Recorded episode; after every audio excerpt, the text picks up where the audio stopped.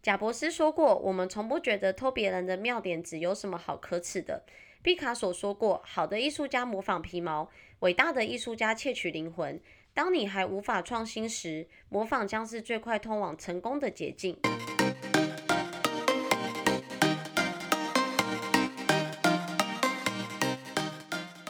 欢迎收听美股神偷。大家好，我是爱投资的胖哥。大家好，我是爱投机的俏妞。今天时间二零二一年十一月三十号是十一月的最后一天，是的。接下来晚上七点四十三分，再过几个小时过后，就是十二月的开始，也是这个月的最后一个月份。哎呦，十二月真的是大月，有圣诞节又有跨年。没错，然后欢迎大家收听全台湾唯一一个合法鼓励偷窃的频道。我们是神偷大盗。对。好了，那真的很久很久没有在空中与大家相会了。对，对我们其实很久没有录音了啦。就是我跟胖哥有种种的个人私事，包含这个礼拜四也不能与大家相会，因为俏妞的牙齿出了点状况。哦，你上礼拜真的走的跟猪头一样，跟猪头一样。然后大家都叫我发发 IG，觉得很可爱。没有，我觉得发 IG 我的粉丝会归零。你那真的是。判若两人，真的是有够。对，然后其实还有人说我们用特效，真的大家要好好刷牙了，你知道？对，你知道其实牙齿这个东西是唯一骨头露在外面的，人的骨头露在外面的。有一个好友曾这样跟我说过，这是非常重要的。你知道牙齿顾不好，整个肿起来，你脸型就会变。所以你看，大家去戴那种矫正牙套，其实戴完之后他没有去整形，其实脸也变得很尖。就我有几个朋友去矫正完牙齿之后，整个脸都小一截。嗯那你觉得我脸有尖吗？没有没有，你也没有。我矫正过牙齿。那你原本应该很可怕，应该更可怕。话说啊，那个牙痛真的不是病，但痛起来会要人命。真的。其实像你一开始的时候，刚开始痛起来是两个月前，我就觉得有一个不好的预兆，因为你是就超不爱那个看。因为我很怕看牙医，因为我小时候真的是太。太太不刷牙，一直蛀牙，所以我小时候很常跑牙医诊所，然后那个牙医那个滴那个机器，我真的很很害怕。其实你不用把它录进去，我觉得不舒服。哦，所以两个月前我肿的时候，我隔天肿，可是隔天就消了。可是这一次是很严重，就是我上个礼拜从台中回来后，礼拜一开始肿，礼拜二就变猪头，我整个。整个从鼻子以下全部都是肿的。我大概来形容一下给大家听一下，就是一开始的时候，俏妞是大概呃两个月前初次发肿嘛，嗯，然后那个时候发肿的时候就带有合并疼痛的一个症状，是，然后那个时候外观上看起来就很像呃右是右侧嘛，对，右侧右侧吃包子，然后打死不吐出来。那 那那个时候他的处置方式就是就是呃。就是就是吃止痛消炎药。其实我那时候就真的很 T K，其实那时候很像是整形失败，打胶原蛋白打错地方，然后我回家就我觉得痛没关系，不要丑，所以我就回家找的很丑，然后我就吃止痛药，可是还是没有消肿嘛。但是相比于就是上礼拜来讲。呃，我才觉得两个月前算小丑，是是是，不算大丑，很可怕很可怕。对，那上礼拜来讲的话，就是大概被老公家暴二十轮，很可怕，这真的很可怕，我都不敢照镜子，真的是拳拳都往脸上打，完全不夸张。其实听众朋友不要小看牙齿发炎这件事，因为。我去看牙医，我就是蛀到神经里面，然后发炎引起到呃影响到别的牙齿，它是会传染的，所以就整个这样发炎一直扩散。然后我还去照 X 哎照那个光片，他就给你一个含对，叫你用大拇指扣着那个，然后医生看完就一直摇头，就说你这个问题很严重。然后他就先帮我做了紧急的处置，就帮我打了很大的麻醉，在我最疼痛的地方，我就当场。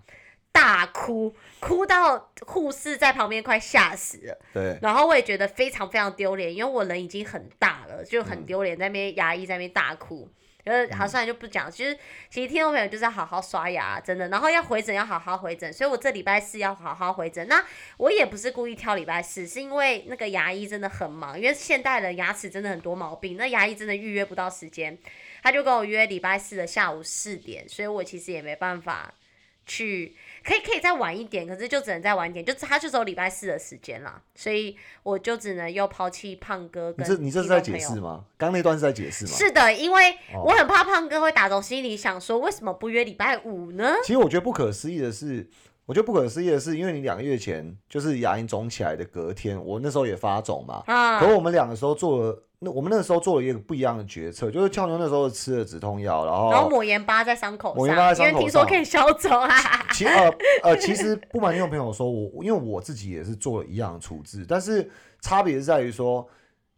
隔天就是因为我还有疼痛，所以状况没有缓解状况，我就就马上去看医生，然后哦，那个时候看医生，其实医生说其实大概也呃就给我吃个那个抗生素跟跟那个如果假消设真的不舒服的话，就给我止痛药。那我我我其实呃看完了之后，其实我大概是为期两个月，都每一一两个礼拜我就去修修补补的，但是其实都不是修补我那个疼痛的地方，反而我疼痛那个地方，其实在第二天就是吃完那些抗生素跟止痛药之后就没有问题了。嗯，然后也可是他有说是什么问题吗？呃，医生是是蛀牙吗？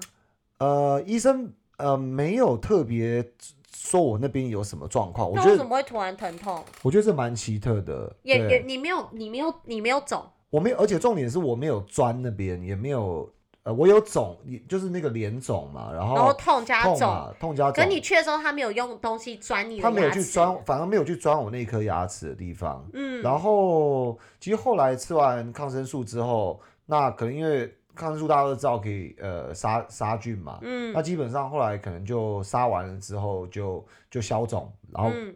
不痛了。嗯，结果后来这两个月来的修修补补都是在补其他地方的小蛀牙，嗯因为医生、真的哦对医生就反而不是你那边痛的东西，完全没有。那你没有问，这很怪，你没有问医生说为什么你会突然肿成那边怎么会肿成这样，跟痛这样？我我那时候好像有问，不过他好像他好像说了什么呢？他好像说是发炎嘛，牙龈发炎嘛，还是什么之类的突然，发炎，我忘记了，可能 maybe 是细菌，还是 maybe 哦是什么之类的。嗯，那 anyway，反正我我后面其实就少了很多皮肉痛嘛。是那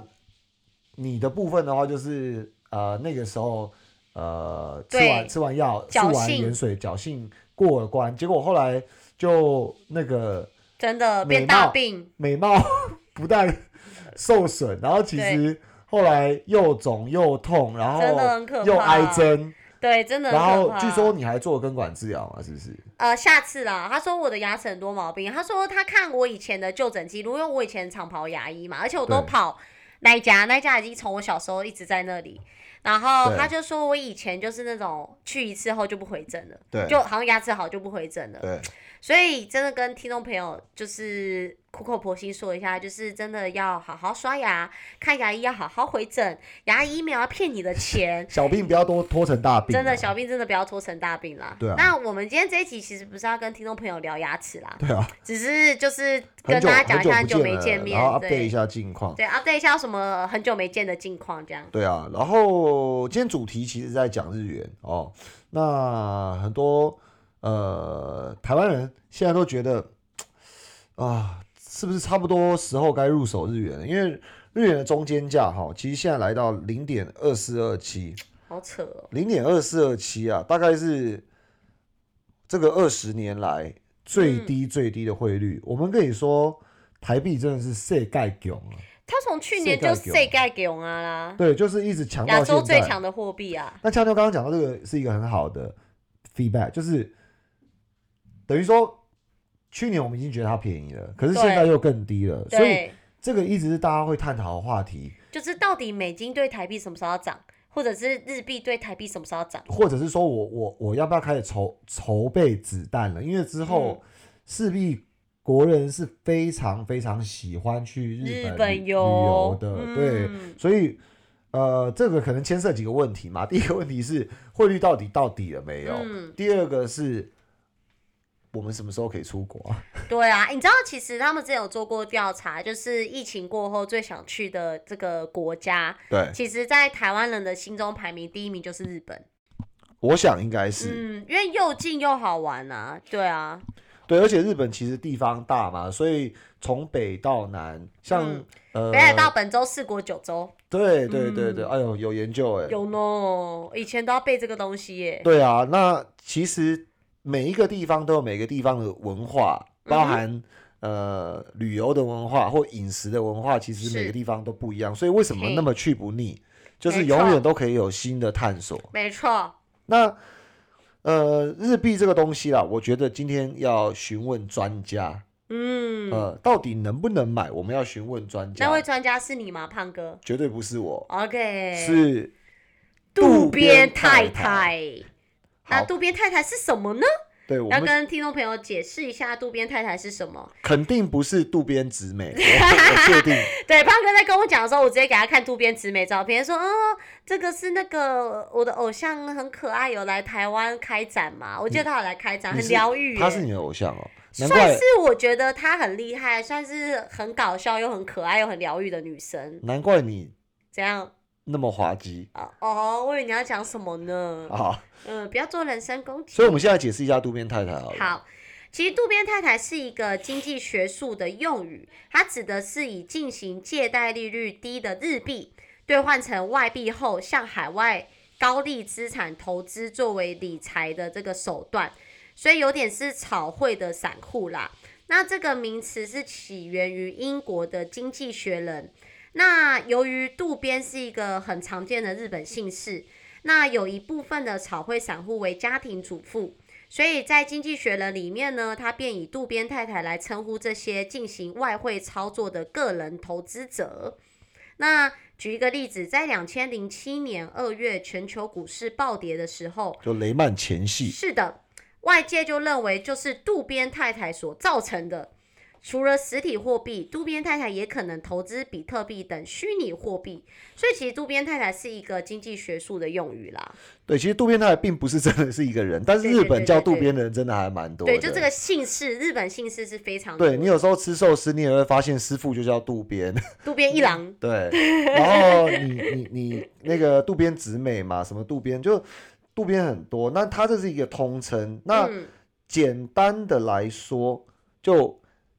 渡边太太就是泛指一些进行套利行为的人，草绘，炒汇嗯。套利行为的人。那大家都知道，呃，有一个专有名词叫日本失落的二十年，其实现在不止二十年了啦，嗯。哦，所以日本从早期非常经济呃繁荣，然后人口结构很年轻。然后到呃，他们掌握了全球最多的半导体制造业的代工，一直到现在就是被全世界列强去瓜分。哦，这里面当然其中也包含台湾的崛起嘛。是那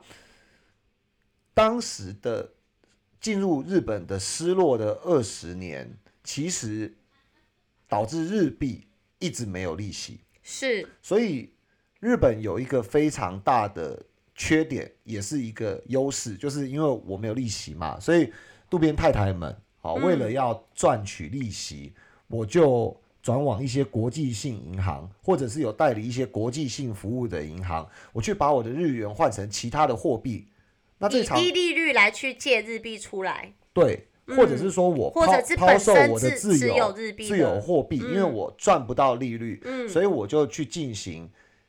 相较高利息货币的换汇换汇。嗯比如说我买了美金，嗯，那买了澳币，对，买了澳币，甚至买了台币。是。哦，那当时雷曼之前呢、我们讲呃，大概二零零七年算是一个上一个经济周期里面普遍所有国家利息最高哦，尤其成熟国家。然后那时候股市也很那个飞黄股市也是，也是也是在繁荣的状况。嗯，那雷曼前夕大概零六零七年的时候，美国的基准利率有到五点二五 percent，哇，然后澳洲甚至有到六七趴。是台湾的话，可能我们的听众族群太年轻了，都嗯没经历过，没有或者是说那时候没有握有大财富。是那时候基准利率有三点六五 percent，哦，就一年定存就有三点六五，对大概对。可是日本在那个时候，二零零六零七年，相较于现在已经十五年前，嗯其实他们就早就已经进入那个零利率率的阶段了。是所以对他们来讲，换什么币都有利差。是，对，嗯，那这边先要讲一个淡书，就套利交易不代表保证交易嗯，啊，就是不一定产生不一定产生价差。举个例来说，就不保证赚钱，对套利不保证赚钱。对，嗯举个例来说，呃，常常我们有听到，呃，有一些呃银行会打电话来说，哎，你要不要把你的台币换成南非币？因为南非币的利息哦，比较哦，高息。对，有几趴几趴，嗯对，然后对，然后它的汇率很便宜，就相较于之前的话啊，从几块跌到几块，嗯，结果，呃，我们残忍的拒绝倒没事。可是，如果假设我们没有残忍的挂掉那通电话的时候，你会发现，你的南非币虽然赚了很多的利差，就是你你你嗯变成了渡边太太的一份子，但是你会会差会差、会会损会一直产生，因为南非币已经连续经跌了十十年以上了，所以你就会天天都这便宜，就是赚了利息赔了赔了汇汇差。那像这样的状况，其实我就不会想为了赚那个利息去赔了汇差，因为搞不好汇差的这个损失比我赚的利息更大。对，会白忙一场。对，但是相对而言，如果我今天呃假设到的情况是，假设我持有一亿的日币好了，嗯，我去换了美金，那我是换在好可能十五年前好了，当时美国在比较高利息的情况，因为十五年前美日本还是一个零利率嘛，那等于是说我光一年三趴，我抓个三年的时间，我大概就可以赚九趴。那一亿就是赚九百万。但是你卖出日元来讲，其实你原本日元是拿不到任何一毛利息的。，是，可是，在这样的情况是必须在这三年当中，日币对美金是完全不能有汇率波动的。我就单纯赚到九百万的这个日币的利息，可是听起来，因为雷曼还没发生，当时的美国很强盛，加上嗯利息又有诱因，所以应该众多的日本渡边太太会愿意同时进行这样的交易行为。所以确实美元应该易涨难跌嘛。如果说美金当时当然啦，如果美国当时的情况很繁荣，那资资金持续流入，如果说美金对日币又持续升值，那对我在三年后结汇的时候，我就是赚了利息又赚了汇差嘛。等对于是假设我汇率又多赚五趴，等于就是多赚五百万的汇差加九百万的利息，就一千四百万入袋啦。哇，但这个这个都是想象美好情况啦，因为我觉得今天我们要不要当渡边太太，是取决于说我们今天预计日币会继继续贬值嘛，或者是其他国家的币别应该说这是一个多项性的因素，并不是一个单一利率的考虑。因为刚刚讲到两个案例就不同，比如说南非的经济就是一直不是很稳定是，然后赤字也很大，然后嗯通膨问题很严重的状况下，它才有这么高的利息。是对，那跟当时美国有三趴五趴在雷曼之前其实是不一样的，真的。其实现在南非币还是很高的高高息货还是很币啊，因为高的高息。但我自己会，我自己也对，就插话一下，我自己对南非币也很有感，就是其实当时前两年是一个很，去年啦，是一个很适合做投资的年份嘛。那当时就身边很多朋友就说，要不要去换南非币去投基金？因为第一个，南非币的这个配息型的基金，其实利息也很高。对然后我就没有做这个决定嘛，但其他像银行界的一样是朋友啦，他们就有去做这个。可是其实你知道，呃，过了这一年换算下来，他赚了利息，可是他南非币的汇差，还有赚了基金的报酬，可是他南非币的汇差其实几乎吃掉全部的获利。我我想应该结局差不多就是是，所以我当时其实有小小的提醒他们，但是他们觉得说啊，市场不差，我基金大赚，我利息又大赚。那南非币可能汇率波动，他们有去抓那个历史的高低点啦。其实，其实我我我直接这样子做一个区间来来跟听众朋友们说明，会更更有感。呃，因为雷曼是发生在两千零七零八年，所以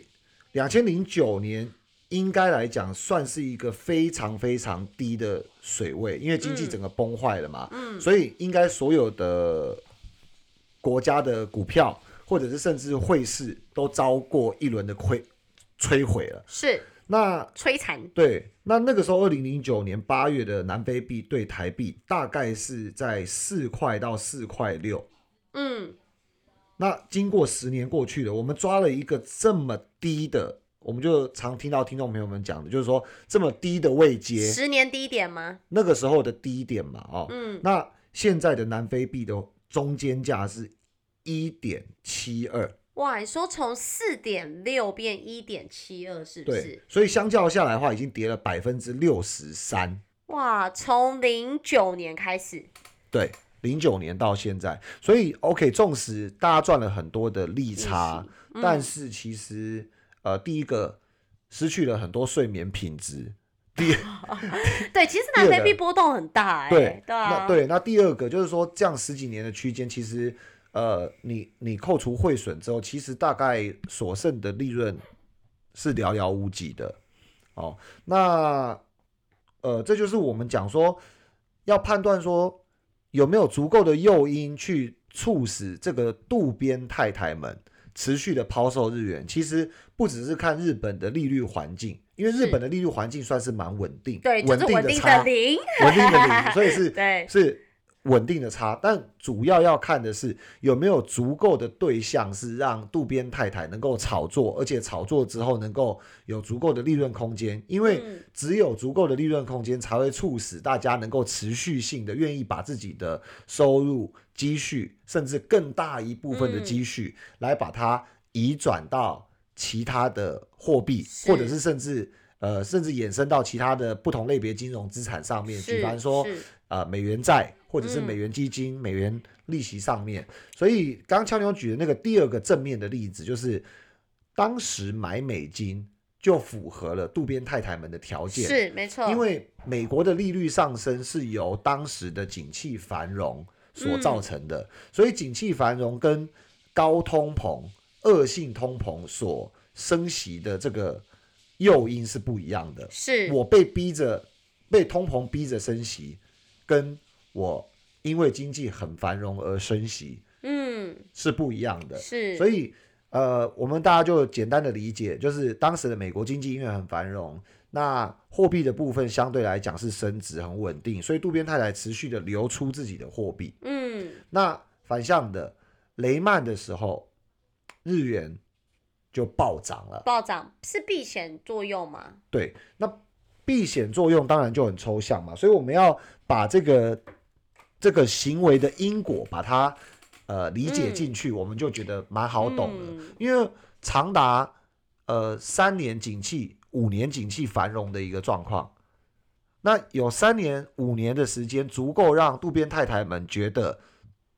抛售日元是一个非常好的交易。是，我又能赚到利息，然后我就后康到小宝，嗯我就告诉我的左右邻居、亲朋好友，大家一起大家一起来抛，然后我有更多的储蓄、更多的收入，继承了遗产或者是副业之后，我也进行了这样子的交易，甚至嗯我是做庙宇建设，哦，或者是不动产商社，或者是嗯贸易的，我通通都把我的这个本业所赚的钱全部进行这是在套景利交易嗯气繁荣的时候，大家去渡边派来去抛售日币嘛？对。对，但当美国发生雷曼事件之后，央行通常就会像大家所所熟悉的，就是 COVID nineteen 那个时候一样，松，他们开始印钞用票用利率政策，就是把五点二五高达五点二五的基准利率降到零零至零点二五。这时候渡边太太失去了第一个诱因嘛，因为没有利差，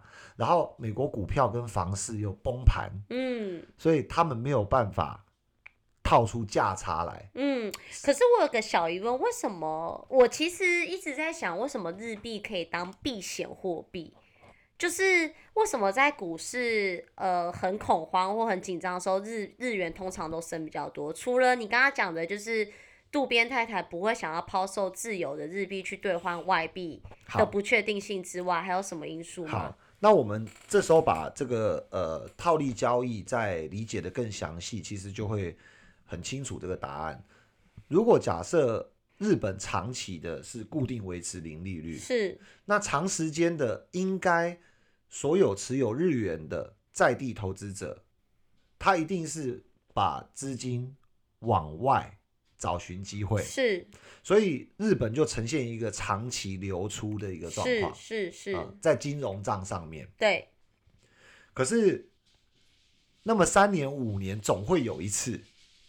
是全球景气像去年一样，嗯，有一整个就大恐瓦解了。慌或瓦解，对，嗯。所以譬如说你把我想成渡边太太，然后我的背后也代表一群的渡边太太，全部都已经买了一缸子的美金，是。然后投资了曼哈顿的不动产，也投资了纳斯达克，是。也投资了美国的债市。是，但是美国景气崩盘的时候，哦，钱会想要赶快汇回来，我一定会抑制风险，嗯，因为我就变成不再套利了，对。我是在套损失。是。啊。所以，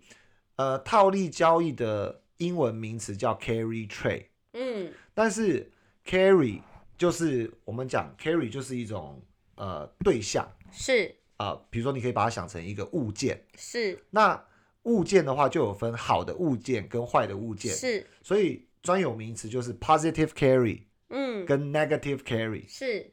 正向的资产、负向的资产。嗯。所以当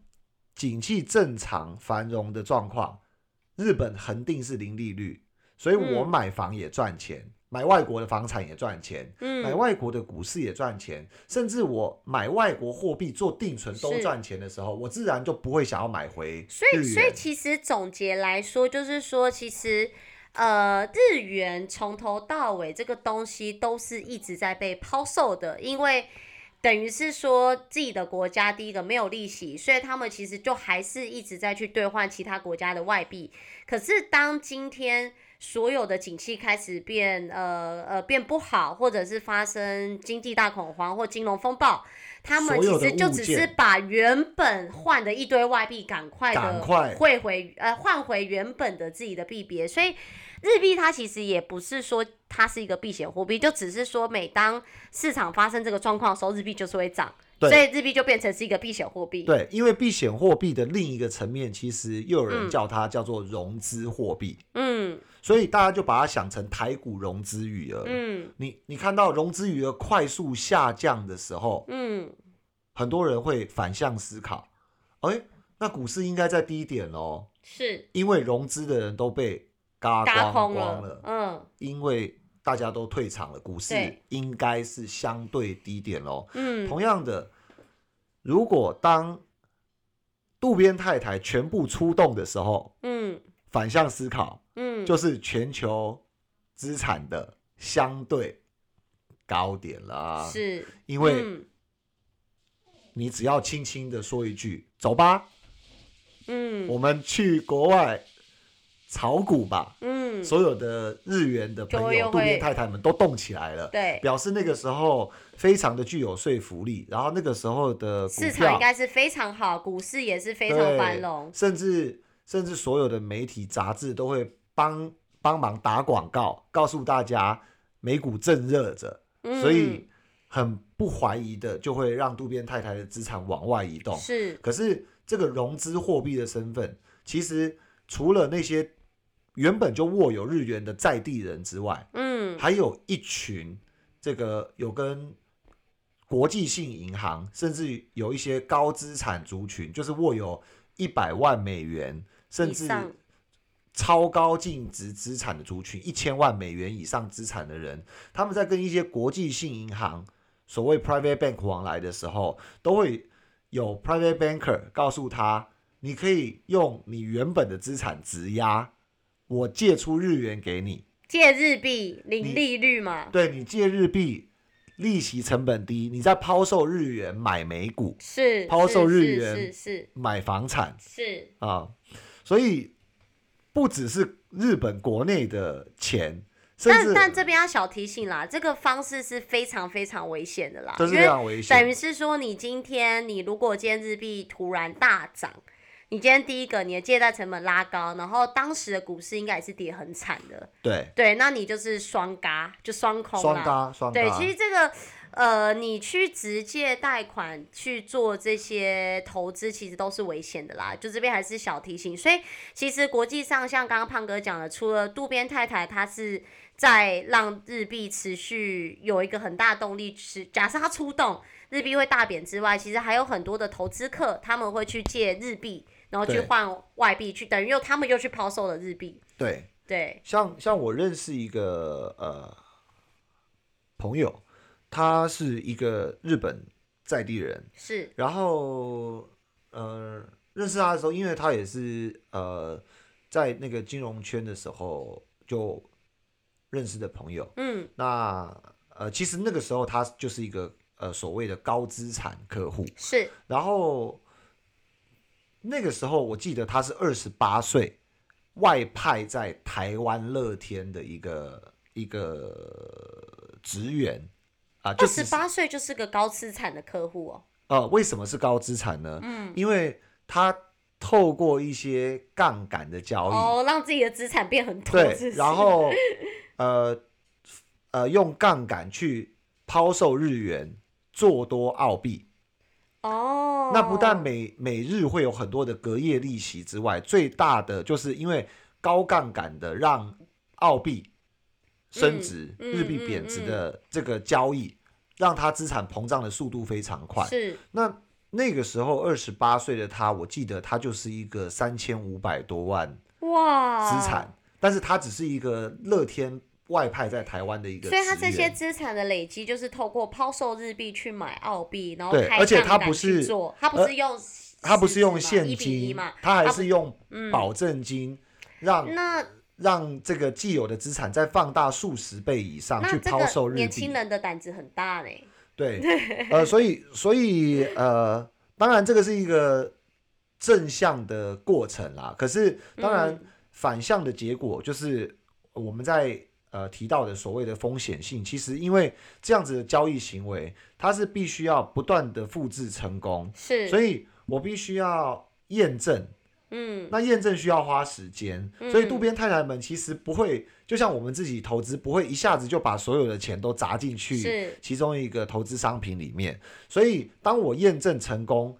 数次或数十次的时候，通常也是一个反指标，表示说股市嗯可能已股经来到一个相对的高点，差不多要啊崩盘了。对，或者是一个汇率来到一个波段的高点那我。最后想问的问题就是，最近的日币贬值，就是跟这些都有关联吗？其实大家就可以呃看到，就是说今年美国的三大指数，我们把它呃简称美国队长好了。嗯，美国队长带头往上，我记得十一月十八应该是涨到最高点，上礼拜五来了一个大大跌嘛，对，上礼拜五就是刚好美国感恩节隔一天，九号，对，可能美国人休假把钱花光了，就突、嗯突然回来疯狂的抽离股市。嗯，那嗯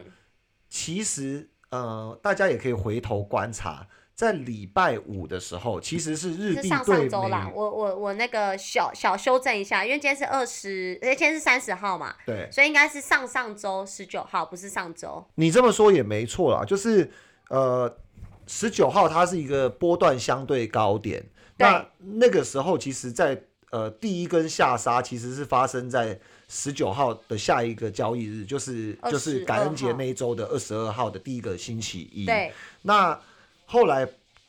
在均线上方盘整了几天之后，它正式再有一根很大的下修，是在感恩节隔天。是，所以这个波段的高点，第一根黑 K 棒跟最大的第二根黑 K 棒刚好发生在呃这个二十二号还有二十六号，是连续两两个交易日发生比较大的跌幅。那其实大家也可以观察一个有趣的现象，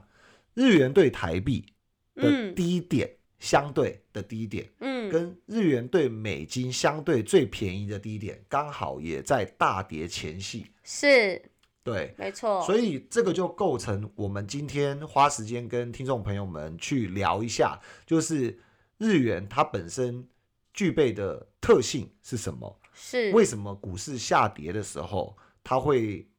受到资产的追捧？其实大家可以把它解读成比较真实的情况，其实不是一种追捧，而是一种逃离。逃难呐、逃难，对是一种逃逃难逃难，对，那逃难就是逃到原始的所在嘛。对，对，对所以我从哪里来，我就回到哪里去。是对，所以既然渡边太太变身了，不再是渡边太太了，边太太就买回本国货币嘛，就是觉得股市没搞头了嘛。是那全球的高资产客户在私人银行融资的这些日元呢，因为也没搞头了，所以干脆就，呃，如果能自己断尾求生，我就自己把资产清空回购日币。嗯。但是如果我无法断尾求生，银行会把我的尾巴给断掉。对，。他会直接把你断掉，你不用自己断。对，那对这里面最好的一个案例就是今年年初的时候，那个 Archegos 的那个比尔黄，嗯，就是遭遭受了野村，对，还有嗯瑞瑞瑞瑞瑞瑞瑞信瑞还是瑞银？银瑞银对还是 J.P. Morgan 嗯 whatever，、就是接连的被好几家银行强制卖出他所有的股票断头。那银行为什么雨天收伞了呢？很简单，因为他再不收伞，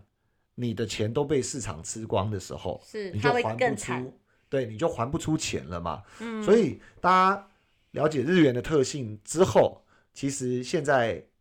就不难去考虑，嗯到底我这个时候是不是要买入日元，筹备我这个旅游金了？对啊，以以旅游金来讲，便宜就买啦。那以投资角度，确实要谨慎啦。如果说大家认为现在日币便宜，去借日币或去抛售日币的话，其实真的不能只看利差部分，也要看未来汇差。因为我觉得日币这个东西，其实要涨要跌很快啦。其实我我我们要讲到一个特性，就是说股市它本身在上涨，或者是说股市背后代表的是企业的成长或经济的是复苏，所以永远复苏，就大家可以想象一个画面。嗯一砖一瓦的在堆砌起一个房子。嗯，我在盖一栋房子，那盖一栋房子是怎么样？慢慢盖，慢慢盖。对。可是今天如果因为大地震或因为火灾，一个房子瓦解的时候是快快倒，嗯，是，所以大家就把它这个画面深深的烙在脑海里面。其实大家就会发现，日元当大家要逃难的时候，你还会在那边想说：，诶，火灾来了，嗯，那我逃，要往哪逃？先先一只手逃出去，脚在里头，嗯 通常是不会的。嗯所以日元通常要么就慢慢跌，嗯，然后如果要涨的时候，就是快快快涨。涨。对对，所以如果说你是那种借，我觉得自己抛售日币还好，但你是如果是那种刚刚胖哥讲的，有些投资客他们会去借日币换其他外币，这就真的要小心啦。它一旦涨上去，其实你第一个你借贷成本拉高，第二个你原本投资的这个标的，其实当时的状况应该也不太好。对，那我们今天的主轴比较偏向于很多人在问我们，或者嗯是身边的朋友都在聊，说要去旅游了，我要不要买日元？嗯，或者是日元很便宜了，我要不要去投资日元？我会们觉得会不会再更便宜会？不会再更便宜？我们觉得压根这两件事是两件事。对，真的是两件事啦。我我今天如果日元真的让我感觉到有感便宜的时候，嗯可能日本的 Dyson 或日本的 Burberry 或嗯日本的 Rimowa，、或拉面你可以多吃十碗的时候，对，或者是日本的呃网购普遍便宜的时候，我便宜有感，我就去就去买去买嘛。，我就去买了嘛。甚至、嗯呃，可能我对疫苗很有信心，我对那个那个 O 病毒觉得一一定哦有办法，对听众朋友要小心了。对，一定有办法被破解，非常有嗯信心。而且我认为就在明年，嗯，我一定可以去日本，我我就我就买了，我我我就换了嘛。可是如果假设今天听众朋友们是想靠日元获利，是或者是投资日元这件事情，那大家就要有心理准备，嗯，因为我们刚刚讲到日元的特性是慢慢跌，跌快快涨，所以如果今天你没有办法那么精准的抓到股市的高点嗯。或景气繁荣的高点的话，嗯，那你想要投资日元的这个期待，嗯。可能你会面临到的是，一年三百六十五天里面有两百五十天慢慢跌，对，可是等到十天快快涨，甚至能够涨穿你原本的成本，嗯然后给你带来不错的获利，哦、就是你自己觉得满足的获利的时候，你早就可能已经没有耐心，已经嗯离开真的它、抛弃他。我觉得在这节目尾声，其实我真的蛮有感，因为我记得之前日币大概在零点二六多的时候，我就觉得很便宜。然后我那时候买并没有要去日本玩，我就是买了就是想要赚汇差，我想说日币可能可以回到零点三或零点二八，对我就要赚汇差。我真的买了之后，日币给我慢，它也没有急速跌，就给我一直对台币慢慢跌，慢慢跌，慢慢跌，跌到最后我真的受不了，因为我是拿来投资用的，我不是拿来我出去玩的，所以你就像青蛙一样被温水煮熟。对，后没有这只青蛙，后来就找到一个出口，我就把我的日币拿去投资日元基金。对，我就投资了靠日本股市吧对，我就股市把汇率全部赚回来。我觉得如果投资呃听众朋友单纯是要靠日币这个币别做一个汇差投资的话，真的要想清楚，真的要三思而后行。是是是，要不然你会觉得你花了很多时间成本在上面，你不至于大亏啦，只是说当人家美股呃其他市场在大赚的时候，你就会觉得我就是大亏，而且它是没有利息的，是，所以你，只能靠价差，或者是靠衍生出来的，像俏妞刚刚讲到的基金，对，去啊用日币计价基金计日币计价的这个这个商品去投资。所以，如果你单纯只是买日币，想要赚到满满的汇差，你先要顾虑两个点：第一个是你熬不熬得过漫长等待。是 的第二个是你熬过漫长等待，因为它慢慢跌，所以最后涨回来的幅度足不足够你吃？那我觉得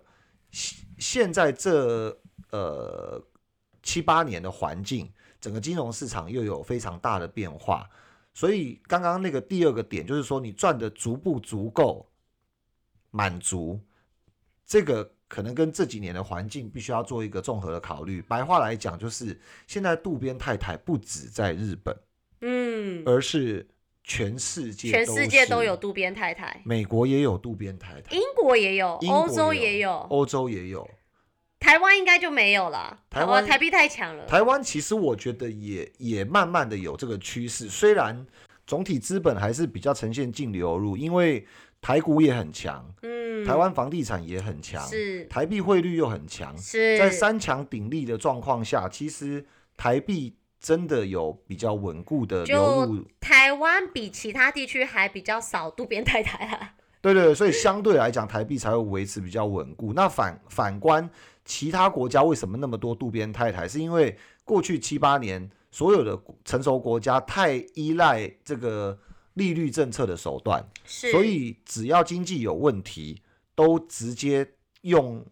降息来打强心针。那降息打强心针固然是很奏效的，可是嗯也加速了就是资本考虑这个套利交易的行为。是，就等于是欧洲如果降到零利率，欧欧洲也出现渡边派台在抛售自己的欧元嘛？，对，那甚至私人银行家就会开始鼓吹最有钱的那金字塔顶端的五 percent 的人说什么董事长啊，你你赶快把你的二十亿去抵押给我们，然后借欧元给你零利率啊。对啊，你借欧元零利率啊，嗯那借出来之后你马上把它抛掉，然后变成美金去买美股，那你看买美今债啊，，对，那你看买美债就套利，但是嗯买美股的话就有价差。是对不对？所以我可以两手策略，一手做 arbitrage 价差交易，一边嗯我可以做 carry trade 做利差交易。是，那我我两边显著有利益的时候，很多国家都变成充满渡边太太的交易行为了。是，所以这个时候，其实早期十五二十年前，就只有一个国家具备渡边太太的这个元素的时候，相较之下，这个当利基点不在的时候，它的避险性，嗯或者是说，它的吸引力就会下降啦。因或为早期其实只有日本出现渡边太太嘛，你现在是全世界的国家几乎都有渡边太太的气味。对对对对对，嗯所以所以我们可以拿一个区间来做比较，在呃二零零六年到二零一二年，一直到当时的这个首相安倍晋三决定宣布要做出这个安倍三支箭的经济政策的时候，其实日币从最高接近一百二十五块，嗯，才能买到一美金。一路因为美国景气崩盘，然后美国发生雷曼危机之后，是，日元强升到接近七十五块，就可以买到一美金，嗯，所以是一百二十五到七十五块，几乎涨了快要一倍。嗯，但是反观去年 COVID-19 的时候，全球股市一样崩盘，然后巴菲特都说他此生做投资都呃很少见到的这个熔断，是在一年里面都见了好几次。是，可是那一年的日元其实只有从一百零九块附近涨到涨到差不多一百零三了，一百零一零三一零四从一百一十一十五，一十五块附近涨到一百零三附近，其实大概涨了十 percent 上下。嗯，所以相较于那个时候雷曼就是雷曼前，就是说只有日本是很明显的这个低利货币、融资货币的这个这个状态来讲的话，相对 COVID-19 的时候，日元的整个避险买盘、嗯。回购的买盘，或者是嗯融资断头的买盘就褪色很多了。其实总结来说啦，就是说为什么很多投资人觉得说现在就算股市大跌大跌，日币也不会涨太多的原因，其实就是跟整个的利率环境有关。因为现在利率环境并不是只有日本是零利率，其实很多成熟国家他们的利率也接近零，所以相对来说，在股市或景气状况不好的时候，其实大家对于抛售日币这个吸引力就会降低啦。嗯，或者是说我有更多的选择嘛，我可以我可以借日欧元来买美股。嗯，啊，我抛售我的欧元，那我欧元一样利息成本很低，我用欧元当做我的融资货币，然后我用欧元借出来的钱对。换成美金买美股之后，是。美金对欧元升值，我有汇差可以赚。那美金买了美股之后，今年 S M P 五百又涨了二十 percent，是。我又有差价可以赚，是，所以总共我就赚的比原本我用自有资本赚的还要更多。嗯，当然，对，嗯，那如果只有日币一个选择的时候，它整个集中度高的状况下，会在我们刚刚讲逃难的时候，你会逃到原始的地最方，先涨嘛，也是涨最多的也。是涨最多的，它的嗯单一性就比较没有那么的所以其实就就也帮俏妞还有很多听众朋友解惑，说为什么感觉大家都觉得日币现在是不是已经不是避险货币了？为什么股市跌反而日币没有涨很多？其实就是刚刚前面我们种种讨论的这些因素。我相信真的呃，不仅仅是修正，比如说像跌个一两天，不仅仅是修正，比如嗯说是 COVID 1 9那样跌着一个大波段三成四成的时候，日币还是会涨的。是，就那个时候其实涨了大概有十 percent 左右，就只是涨幅啦，只是相对幅涨幅，相对来讲，就相较于十几年前褪色许是多，没因为它的，特性慢慢的被其他的货币实施低利率政策所取嗯代掉，所以它的单一性、独特性就褪色许多的状况下，让它的这个避险的涨幅可能会褪色不少。所以我们今天在节目的尾声，我们要做一个结尾，就是说，如果假设你是为了投资货币嗯而去捡便宜的心态买入日元，恐怕这个思考可能要再多想想。对，可能真的期望会不如你预期啦。对，嗯，哦，那如果假设呃另外一种思考，我们觉得在投资的角度可能比较健康，譬如说我是一个台股投资者，我从一万点投资到万六。甚至我在万八的时候就很聪明，我把我利润的其中百分之二十、百分之三十，我开始渐渐的移转到类似这种融资货币的资产，不一定是日币，可能是瑞士法郎，或者是是其他的低利的融资货币。那第一个，当股市从万八跌到万六的时候，是。我在